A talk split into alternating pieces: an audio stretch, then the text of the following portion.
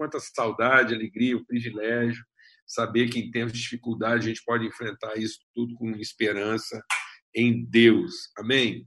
E mais do que isso, também a gente poder ser desafiado a ser resposta. Né? Eu creio que o nosso maior desafio nesse momento agora é, não é apenas querer soluções. Nós temos que assumir a responsabilidade de sermos resposta de Deus para a vida do povo. Há um povo, há um povo que é um rebanho à busca de pastores. Né? Então, nós não podemos, no meio disso tudo, nos comportar como se a gente fosse a reunião das ovelhas, mas nós somos o encontro dos pastores, pessoas que são aptas em condições e dotadas por Deus, abençoadas por Deus para assumir a sua postura de pastorear uma comunidade, pastorear uma, uma um povo que está tão sedento de orientação, de inspiração, de condução, de direção. Amém? Ontem mesmo a gente teve uma expressão assim espetacular, maravilhosa. Eu não sei quem teve oportunidade de ver, quem não viu, acho que isso vai estar disponibilizado aí no YouTube, em outros canais aí, você dá uma procurada aí, que foi o Global Citizen, é uma manifestação global dos artistas, né, conclamando o povo a uma conscientização. Eu creio que é, é, participar daquele evento ontem, pelo menos a maior parte dele, ver o testemunho daquelas pessoas, nos ajuda a entender também o que vai no coração de todo mundo e também entender a gravidade do, do, da situação, a gravidade da, do momento que nós estamos passando, algo que está mobilizando, né? Mobilizando pessoas do mundo inteiro, uma coisa muito forte, muito forte. E o que mais me chama a atenção no coração de todo mundo, independente né, das, das escolhas de cada um, que eu achei tremendo assim você é, ver naquele testemunho lá de, de cada um, cada um expressando a sua a sua crença, né? Então é, eu não vou entrar no mérito de quem está certo, quem está errado, mas um clamor mesmo, as pessoas clamando por, por, por Deus, por Deus. Então, mais do que qualquer outra coisa, pessoa, ovelhas, à procura, à espera de pastor. E, e às vezes a gente cai na, na, na cilada, né? de no meio dessa, desse momento a gente levantar a bandeira e dizer, ó, oh, vocês estão tudo errado, quem está com Deus certo é a gente, e, e, enfim.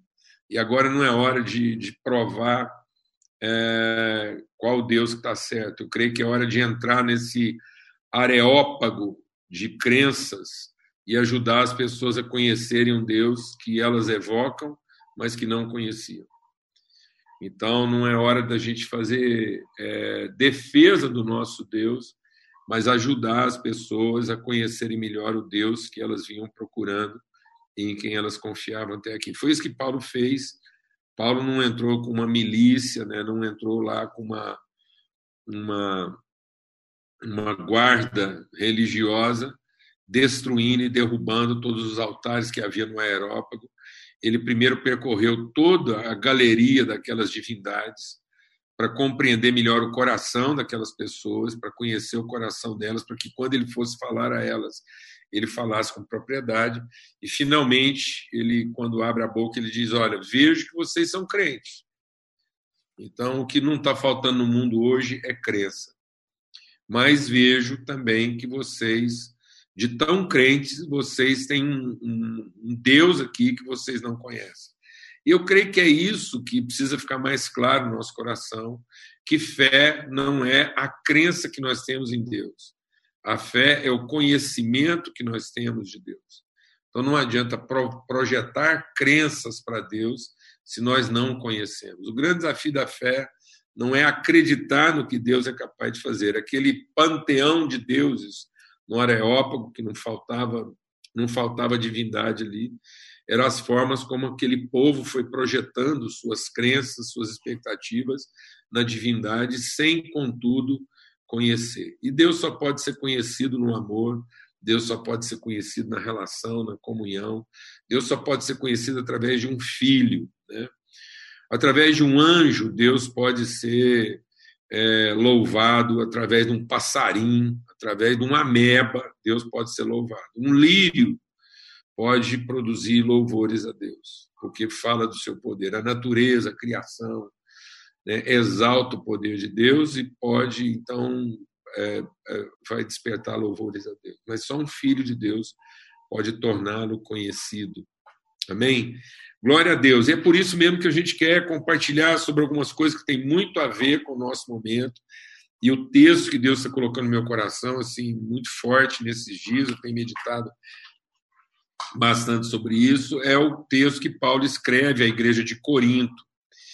E, e é, é, muito interessante essa conversa de Paulo com a igreja de Corinto, porque a igreja de Corinto era uma igreja de muita devoção, muita devoção. E mais, era uma igreja de muitos sinais, de muitos prodígios, de uma liturgia muito exuberante. Não faltavam sinais, não faltavam prodígios, não faltavam é, elementos litúrgicos né, exuberantes na igreja de Corinto. No entanto, havia uma certa promiscuidade misturada com isso tudo. Né? Enquanto todo mundo é, tinha um momento de culto assim, onde não faltavam os elementos litúrgicos do culto, o louvor, a pregação, os sinais, os prodígios, os milagres, as línguas, como diz o caipira, o pau quebrava lá na igreja de Corinto. No entanto, era uma igreja que vivia toda essa religiosidade misturada com muita promiscuidade. Então, as expressões de virtude eram poucas. Né? As evidências de poder eram muitas, mas as expressões de virtude eram pouco. Vou repetir. Às vezes nós temos muita evidência de poder, mas temos pouca expressão de virtude. Tá bom? Então, e aí, é, Paulo escreve aos Coríntios, eu quero ler aqui na segunda carta de Paulo aos Coríntios, no capítulo 3, 3, verso 12, diz assim: Tendo, pois, tal esperança, é, servimos-nos de muita ousadia no falar. Eu até acho melhor, assim, a gente está com aqui um pouquinho mais de tempo, eu vou, eu vou ler é, um pouco antes, né? E diz assim: é, é, o versículo 4: é por intermédio de Cristo que temos tal confiança em Deus. Não que por nós mesmos sejamos capazes de sequer pensar alguma coisa, como se partisse de nós. Pelo contrário, a nossa suficiência vem de Deus, o qual nos habilitou, presta atenção nos habilitou para sermos ministros de uma nova aliança não da letra, mas do espírito, porque a letra mata, mas o espírito vivifica. E se o ministério da morte, gravado com letras em pedras, se revestiu de glória, a ponto de os filhos de Israel não poderem fitar a face de Moisés por causa da glória do seu rosto, ainda que desvanecente. Como não será de maior glória o ministério do Espírito? Porque se o ministério da condenação foi glória, em muito maior proporção será glorioso o ministério da justiça. Então, porquanto, na verdade, o que outrora foi glorificado nesse respeito já não resplandece diante da atual sobre excelente glória. Porque se o que desvanecia teve sua glória, muito mais glória tem o que é permanente. Tendo, pois, tal esperança, servimos de muita ousadia no falar. Então, Paulo primeiro faz uma argumentação para dizer agora por que, que ele vai ser ousado. Aquilo que a gente quer compartilhar aqui hoje, de manhã, requer de nós uma certa ousadia. Não é a minha ousadia no falar, não. É a nossa ousadia em pensar. Quero, em nome de Cristo Jesus, desafiar todos os irmãos que vão estar vendo, que estão acompanhando aqui agora e depois vão estar acompanhando depois, a que a gente tenha ousadia de ser transformado no entendimento, que a gente não se conforme a formas de pensamento que, se tiveram alguma glória, é uma glória devanecente, ela não evolui, ela, ela encolhe, ela não expande. Em nome de Cristo Jesus, tem certas coisas na nossa vida que não estão erradas, porque foi Deus que deu. Paulo está dizendo o seguinte: o que eu vou falar com vocês aqui requer ousadia, porque eu vou tocar uma coisa. Foi Deus que deu.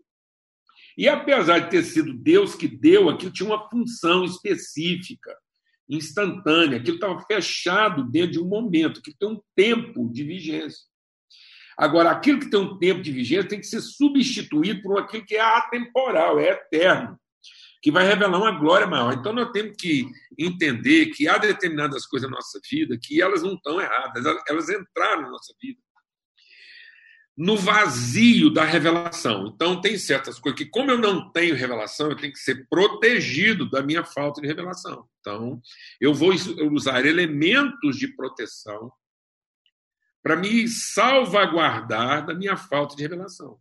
E aquilo está correto. Só que, com medida que o tempo vai avançando, é como se nós fôssemos extrapolando, transpondo esses limites que estavam corretos dentro de um determinado tempo. Há um tempo. Agora, esse tempo tem que ser o quê? Transposto, ele tem que ser rompido.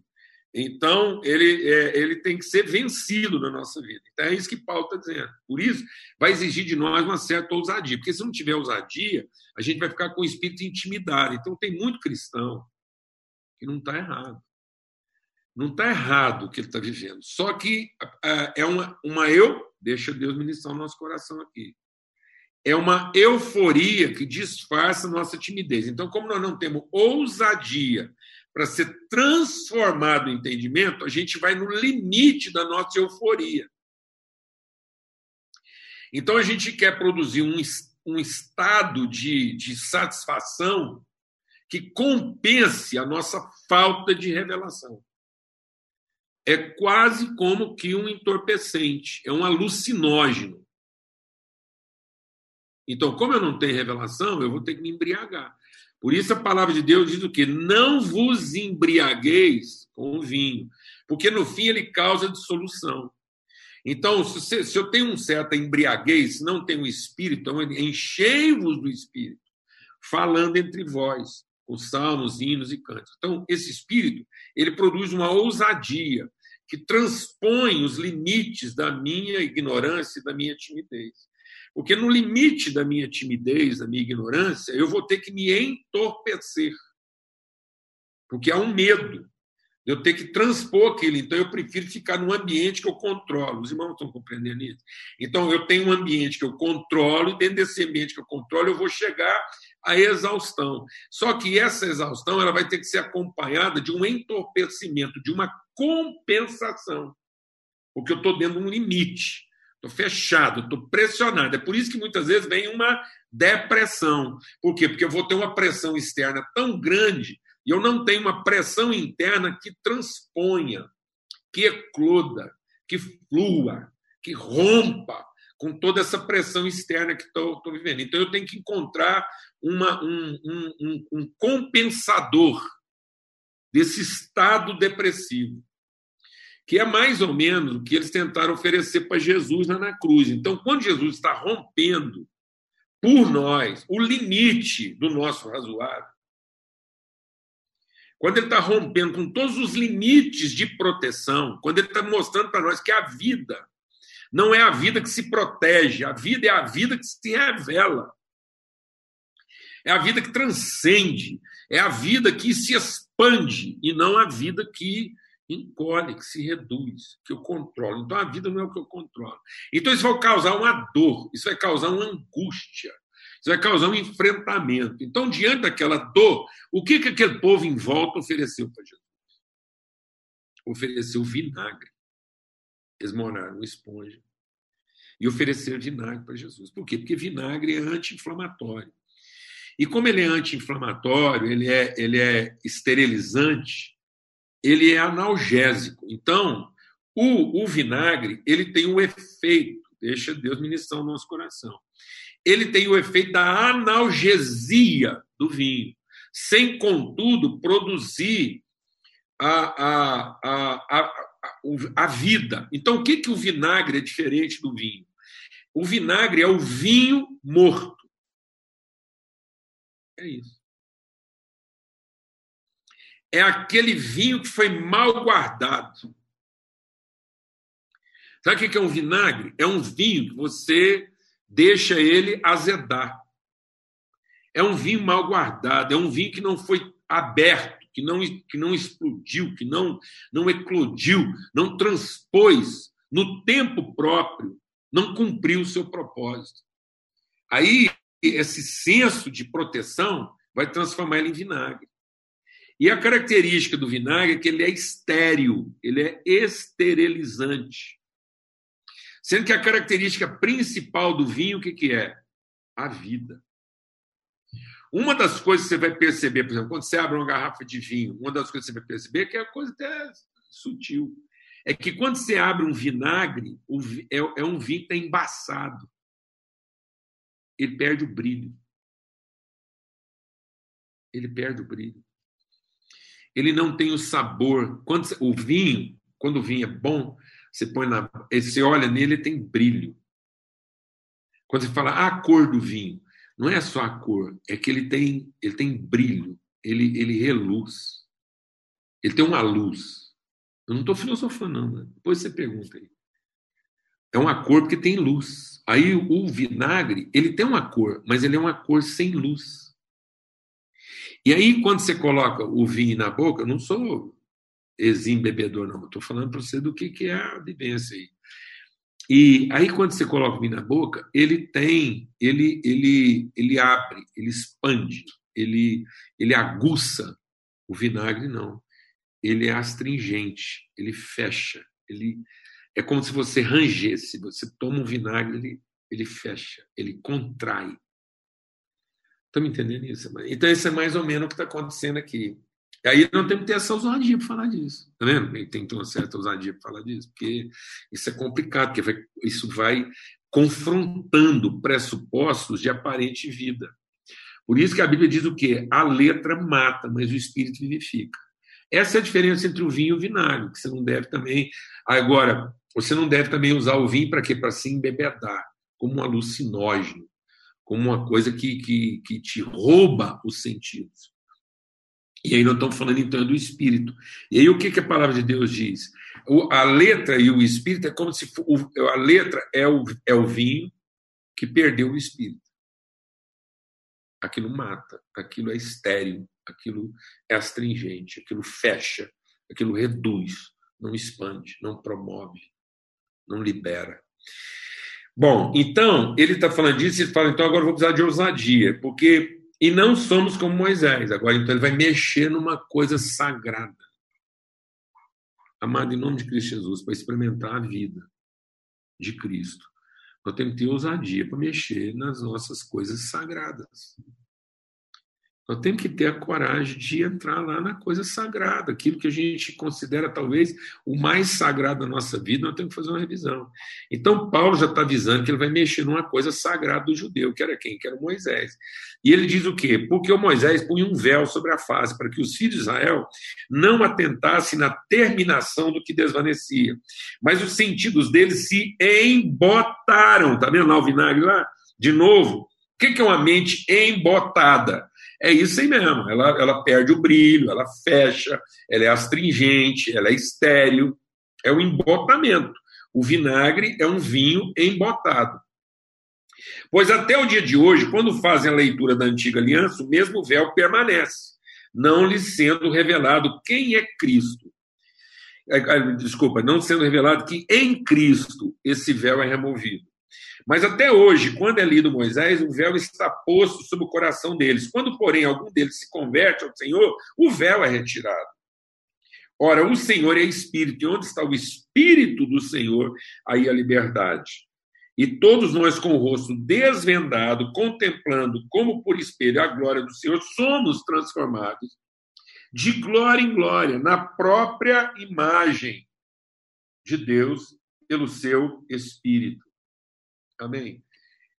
Com o rosto descoberto, nós estamos sendo transformados. Então, essa transformação do entendimento que a gente está procurando aqui, por quê? Porque talvez hoje nós vamos ter uma discussão muito séria, cada vez mais nesse momento. Agora, uma das coisas que vai afetar a humanidade é a discussão entre o que protege e o que dá segurança. Nós temos que tomar medidas protetivas ou nós temos que desenvolver uma cultura de segurança. Esse vai ser o dilema. Porque muitas vezes, religiosamente, eu quero tocar no assunto. Muitas vezes, parte da dificuldade que às vezes a humanidade está vivendo é que a própria igreja, que deveria ser o elemento de segurança da sociedade, estava desenvolvendo medidas protetivas. Então, talvez o, o, nosso problema é que lá atrás, lá atrás, diante do, da, da possibilidade de um mal maior, a gente vinha proclamando um isolamento protetivo, em vez de gerar uma cultura de segurança. Então, nós não vamos alcançar segurança desenvolvendo uma mentalidade protetiva. Então, agora, nós precisamos entender como é que nós nos transformamos numa sociedade mais segura. E não como é que nós nos transformamos em guetos de proteção. Porque a, a, a, a proteção ela é importante, a proteção no sentido sim, de como eu me protejo.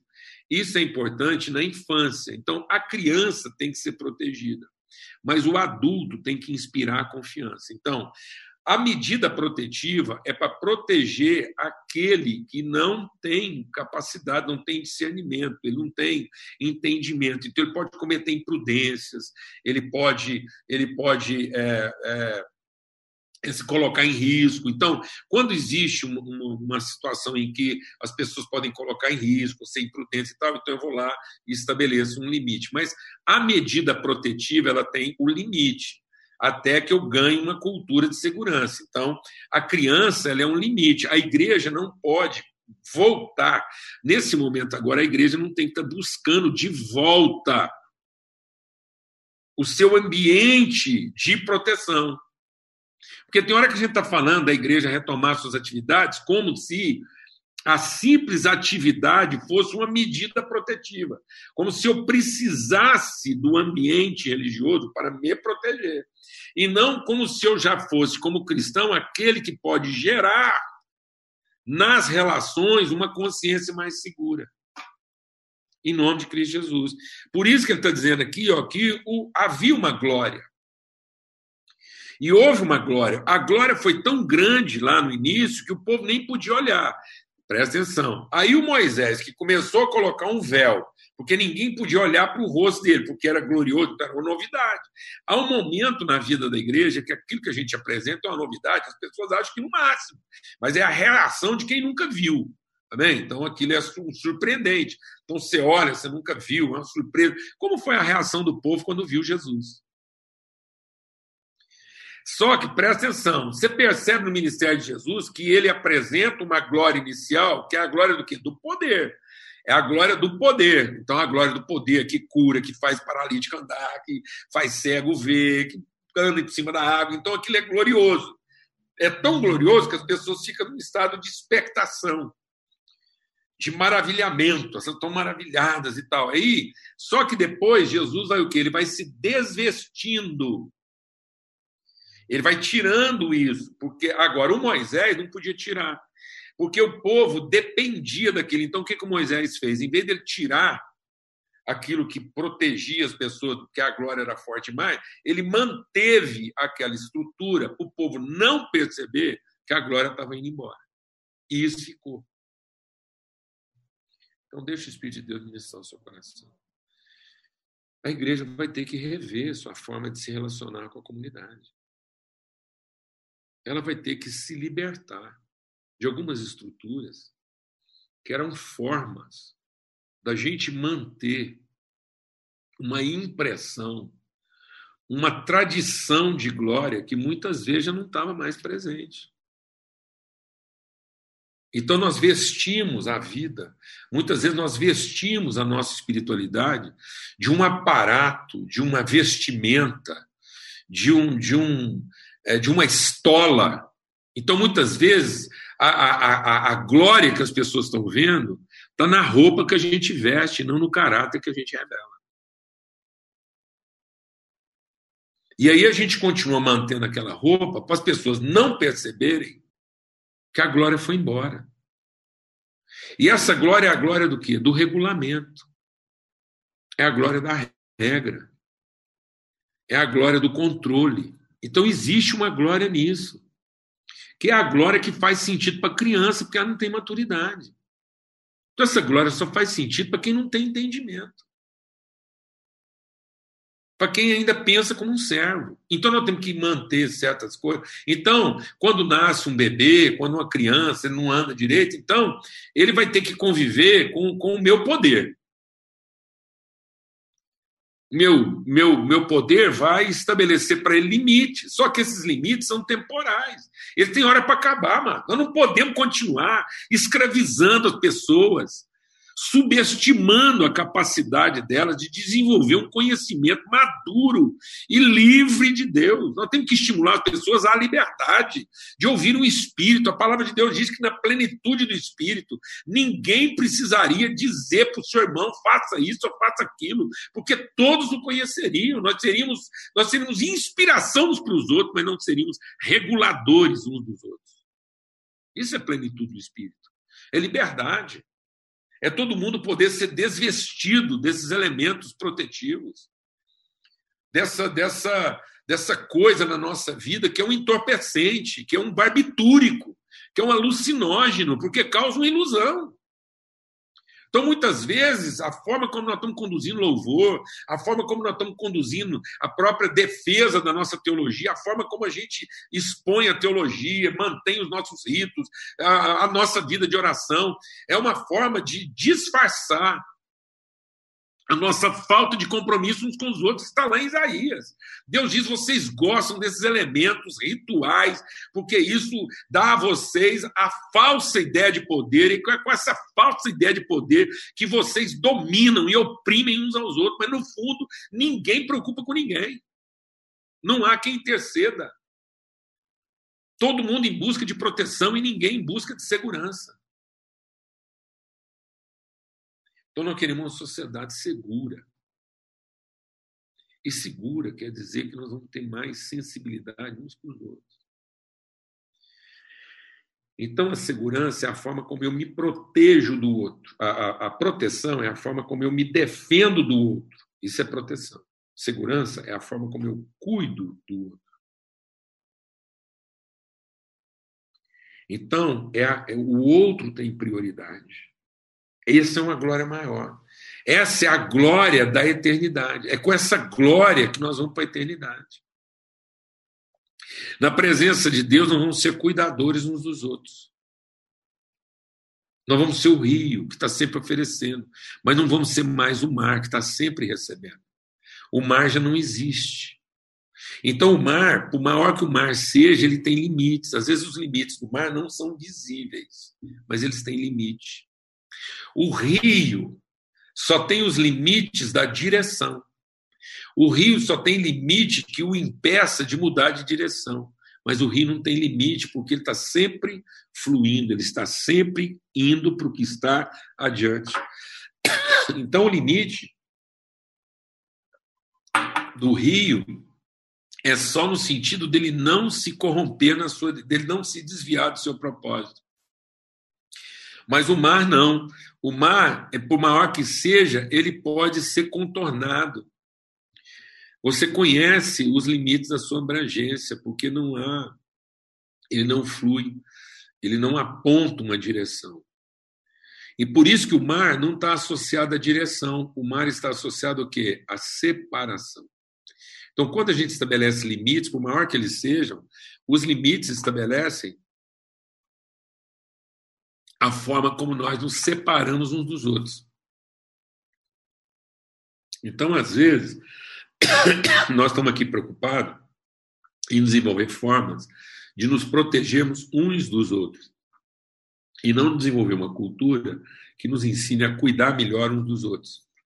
Então, muito dessa pandemia aconteceu porque nós estamos distraídos na forma de cuidar uns dos outros. E aí, a hora que acontece a desgraça, a gente tem pressa em definir formas de nos proteger uns dos outros. Engasguei aqui. Então, nessa manhã, a gente quer evoluir de uma glória protetiva para uma glória segura. Ou seja, as pessoas terem segurança em conviver com gente porque vão saber que não precisam se proteger de nós. porque nós não estamos nos preocupados em nos proteger deles. Então, aquilo que eu vou fazer é para dar segurança, meu irmão, e não para me proteger dele. Na verdade, eu quero protegê-lo de mim. E por isso eu vou apresentar para ele uma pessoa crucificada. Crucificada para quê? Crucificada para os seus próprios interesses, crucificada para para o seu entorpecimento, crucificada para a sua analgesia. Eu não estou aqui pedindo de Deus analgésico. Eu não estou aqui pedindo de Deus entorpecente, eu não estou pedindo de Deus uma condição entorpecente, alucinógena para enfrentar essa vida. Eu não quero que a minha vida de culto, que, a minha comunhão com Deus seja uma forma de eu compensar a desgraça que é enfrentar essa vida e o desafio que é isso, como se eu entrasse para um culto para viver um êxtase que me arrebata da realidade. Não. Eu quero estar num culto de adoração a Deus que me ilumina, que transforma o meu entendimento, para que eu possa, de maneira mais sensível, saber como é que eu vou lidar com essa vida de forma segura não impondo às pessoas a obrigação de satisfazer minhas carências, mas entregando a elas uma pessoa mais bem resolvida, despida de qualquer forma de proteção, para poder oferecer a ela glória em lugar de medo. Amém? Então isso é difícil, isso é desafiador, isso vai exigir de nós ousadia, isso, isso tem um limite subjetivo. A gente não vai conseguir estabelecer uma regra que valha para qualquer ambiente. As regras vão valer para aquele ambiente que é infantil, aquilo que é o básico, essencial. Então, há algumas coisas na nossa vida que vão ser regras mesmo, vão ser leis e tal, elas estão lá. Jesus não veio para abolir a lei, ele veio para cumprir. Mas eu tenho que entender que essa lei ela não, ela não cura. Ela é um paliativo. Eu tenho que entender que algumas regras, algumas agendas que nós temos, seja como cidadão, seja como cristão, seja como é, é, um, um, seguidor né, da, do evangelho, qualquer coisa. Então, há algumas rotinas na minha vida que elas são, elas são elementares, elas são básicas, elas são, são assim rudimentares. A, a, lei ela tem um papel de me, me proteger da ignorância, é para que eu não, eu, para que eu não peque por ignorância algumas regras. Então, por exemplo, quanto de dinheiro eu vou oferecer? Então, tem gente que coloca isso como algumas regras, tem gente que fala aí de, de quanto que eu vou dar, se é 10%, se é aquilo. Mas deixa Deus ministrar o seu coração. A lei é só para você não ficar aquém. Aquém. Mas a graça é para você ir além. A lei é para garantir que você não morra na ignorância que você não seja um menino acidentado, mutilado pela sua imprudência. Mas a graça é para trazer entendimento. Por isso que Paulo, escrevendo aos Gálatas, ele diz assim: o menino, enquanto não tem entendimento, ele precisa de medidas que o protejam. Um tutor. Mas quando chega o tempo, tá vendo? Tempo da sua maturidade, ele rompe para o testemunho do Espírito, somente iluminado. Ele agora está livre porque agora ele é uma pessoa segura, a relação com ele é segura. Amém. Em nome de Cristo Jesus. Então, nós temos um grande desafio nesses dias de saber separar se nós estamos procurando segurança, uma sociedade segura, porque as relações são seguras, porque nós entendemos as prioridades, porque nós estamos mais preocupados em abençoar do que em ser abençoado. Então é assim que a gente vai combater a criminalidade, é assim que a gente vai combater a corrupção, é assim que a gente vai. As medidas protetivas, elas não acabam com a corrupção. Elas interrompem temporariamente um período de corrupção. Mas ela não acaba com o corrupto, não. Ela põe o corrupto na cadeia até ele encontrar uma forma de continuar exercendo a corrupção dele lá na cadeia. Então não se iluda. Não se iluda. Nós estamos criando algumas regras que dão para nós uma falsa sensação de segurança, que é uma roupa que a gente põe para as pessoas não perceberem que nós estamos apodrecendo. Apodrecendo.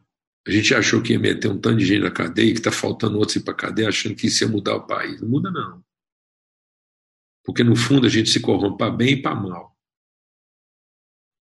Em nome do bem que a gente acredita, a gente também se corrompe.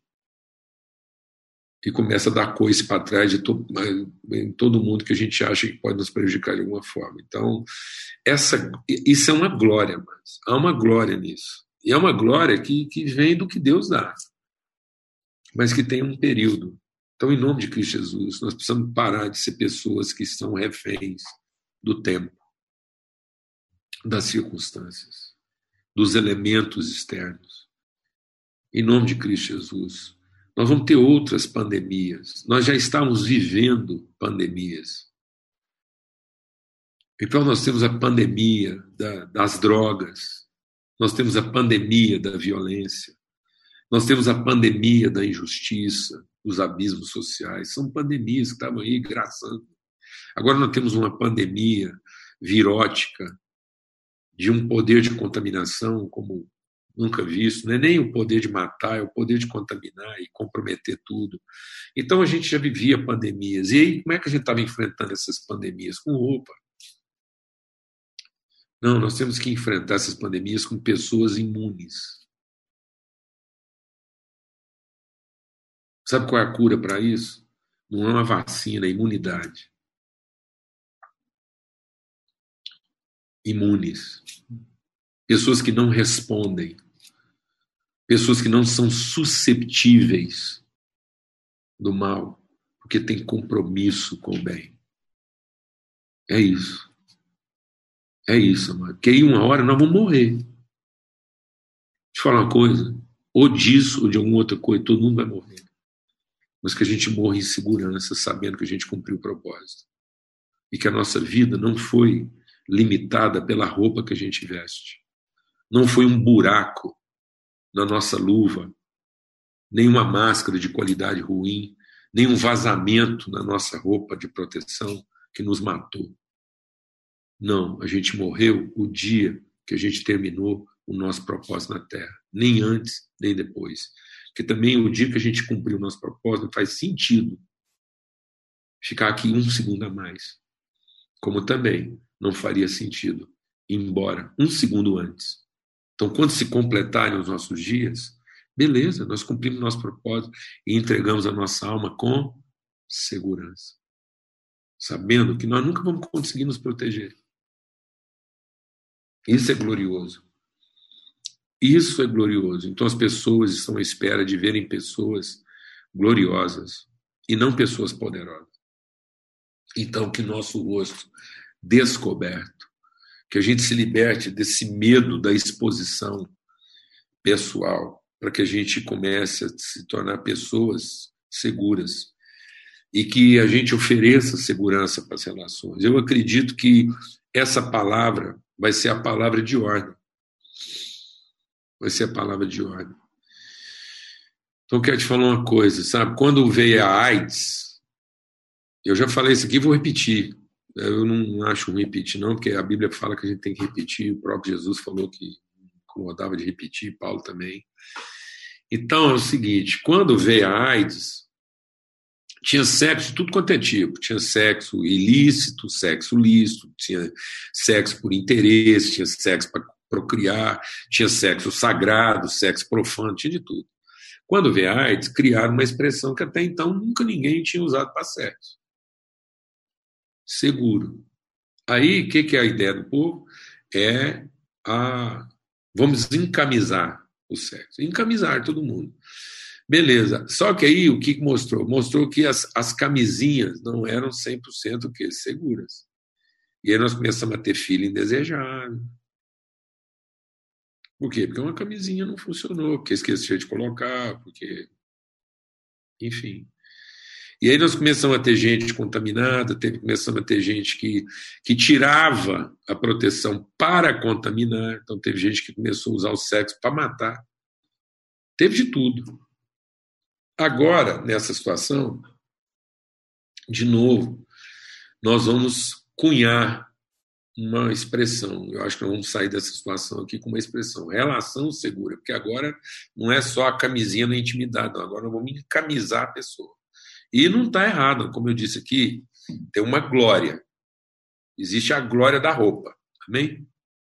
Existe a glória da roupa, que é a glória que nos protege dessa glória que nós já não, do povo ver com a glória que nós já não temos. Bom, isso é um fato. Agora, nós temos que ir desenvolvendo a glória de Cristo em nós para nos tornarmos pessoas que possam ser desvestidas, pessoas que já não representam risco para ninguém e pessoas para quem ninguém representa risco. Glória a Deus.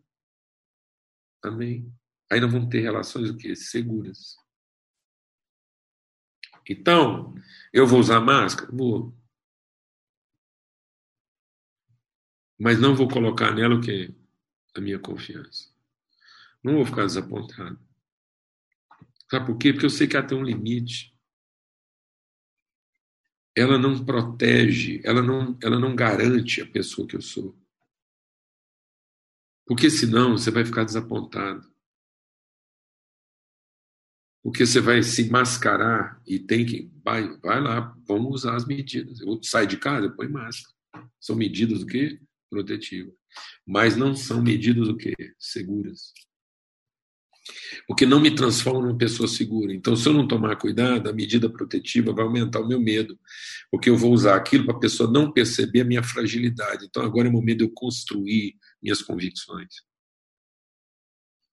para que aquela máscara não esconda uma pessoa frágil, mas para aquela máscara poder permitir que a minha segurança chegue até o outro, para que eu consiga com a minha segurança alcançar, abençoar e servir o outro, em nome de Cristo Jesus, para que eu possa finalmente, no momento próprio, tirar a máscara, porque vai ter um momento que não ter que tirar a máscara. Amém? Chega um momento na relação que nós temos que tirar a máscara, nós temos que tirar a roupa para que a vida continue. Glória a Deus, amados. Em nome de Cristo Jesus. Em nome de Cristo Jesus. Tem muita gente preocupada se vai comer. Outros são preocupados se vão garantir um emprego. É verdade, amados? Nós temos que saber como é que a vida continua. Como é que a gente continua gerando filhos, pondo gente nesse mundo. Como é que o rio continua fluindo. E o rio são pessoas. Se todos fossem nossos filhos, eu não estaria preocupado com quem vai comer e quem é que vai ter emprego, que a gente estaria aqui cuidando uns dos outros. Então, tá vendo que, na verdade, é como a gente não tem segurança da relação, é que a gente tem que se proteger de uma relação insegura. Mas se a relação fosse segura, a gente estaria apto a cuidar melhor uns dos outros, porque não haveria o medo de não estar protegido. Glória a Deus. Em nome de Cristo Jesus. Vamos ter uma palavra de oração. Pai, muito obrigado, muito obrigado, porque o Senhor nos coloca hoje no ministério que é de glória em glória.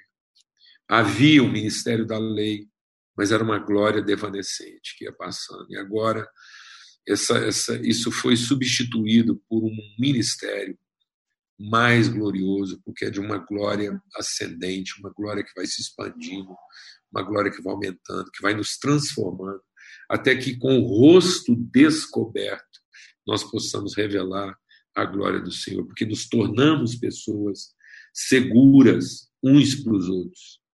A relação é segura. Em nome de Cristo Jesus, o Senhor. Que o Senhor nos batize com essa ousadia em buscar essa condição, Pai, porque vai exigir muita ousadia de nós. No nome de Cristo Jesus. Amém e amém.